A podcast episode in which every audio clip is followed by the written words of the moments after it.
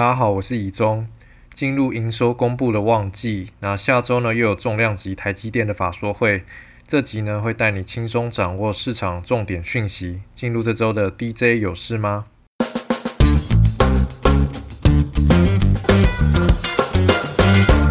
下周美国即将公布 CPI 数据，预估年增率会较上个月缓步往下。主线记者认为，由于八月的数据是较上个月意外上升。因此，九月是否重回下跌是市场关注的焦点。CPI 数据对行情的走势的影响是不是还有那么大呢？我们本周最新推出的大小事节目，请到群益期货分析师高子旭帮大家解惑。那集呢，也同时对进入下一次的 FOMC 之前的空窗期，以及美股财报的旺季观察重点，还有下半年到明年的美股行情走势预估，有清楚的分析。分析师也提供判断落底的有用指标，相信听完之后呢，对大家之后的行情判断会有不小帮助。还没有听的朋友，建议一定要去听哦。回到台股，大盘指数最近跌破七月低点之后反弹拉回，占全值的台积电下周将举行法说会，涨价、明年展望、库存、加动率变化以及三纳米先进制程的贡献度，还有资本支出、扩产进度等等，都会左右行情的变化。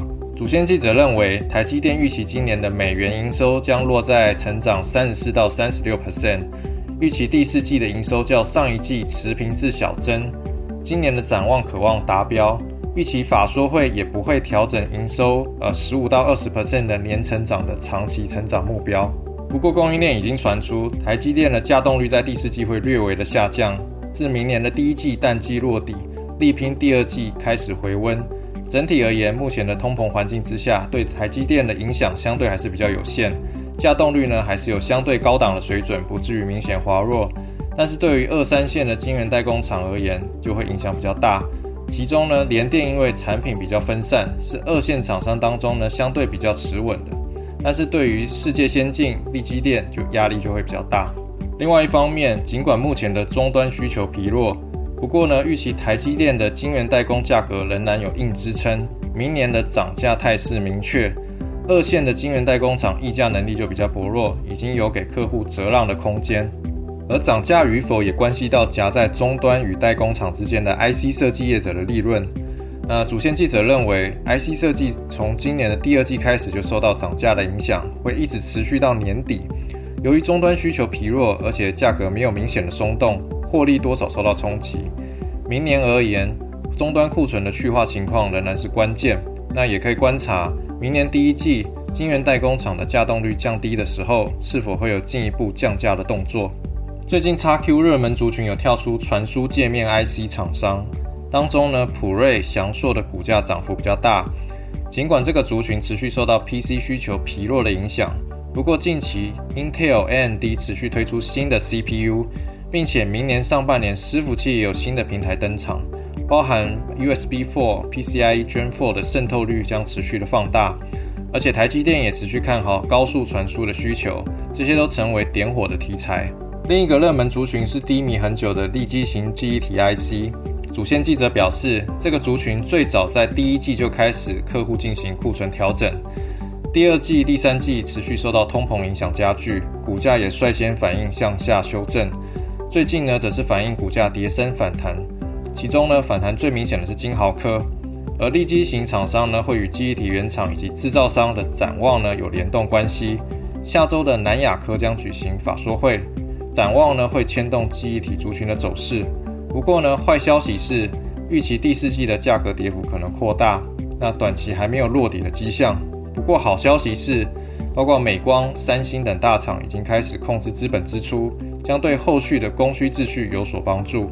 再帮大家整理下周大事，长隆将举行法说会。主线记者认为，由于长隆的客户规模比较大，以及以货量市场大宗的欧美线为主力，所以营运情况会优于市场平均。货量呢，预期第三季落底，第四季不至于更差。台塑也将举行法说会。尽管第三季的营收较上一季回升，不过主线记者认为，啊，厂商私下认为整体的需求仍然疲弱。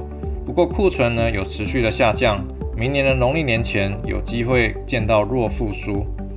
台北纺织展下周开幕，之前受到疫情影响，规模比较小，这次是疫后盛大展出，多家产业大咖都会参展，包括台塑集团、远东新、新鲜、力宝龙、福茂、润泰全、卢鸿等等。不过呢，族群近期是市况是比较平淡的，成衣厂的库存调整可能要到明年的第二季，加工师呢也同样在调整阶段。下周有新股股票代号六八三五的元玉举行法说会，这是一家中小型的软板厂，也是国内除了红海集团之外，唯一同时拥有软板、电子线组加工、零件焊接业务的厂商。